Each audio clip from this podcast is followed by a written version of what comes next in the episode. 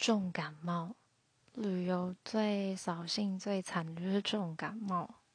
大概去年夏天的时候，就是跟我的表哥，然后我表哥他们公司的股东一起去呃冲绳六天自由行，应该是很 happy 的行程。然后我在抵达的第二天，我就重感冒。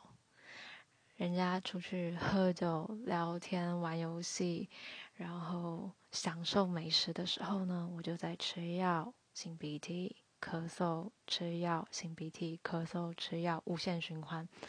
而且一直到我回到台湾，一个礼拜都还没有好，真的超级超级超级扫兴的。所以大家如果要出去玩，务必要保重身体哦。